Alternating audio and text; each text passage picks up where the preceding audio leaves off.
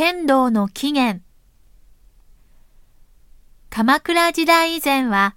中国と全く同じ剣と刀を用いていましたが、それ以降はこの二つが合体した独特の日本刀が生まれました。この日本刀は剣と刀の根血なので、両方の名で呼ばれます。日本刀が生み出されてから、両手で使う独特の技術が発達し、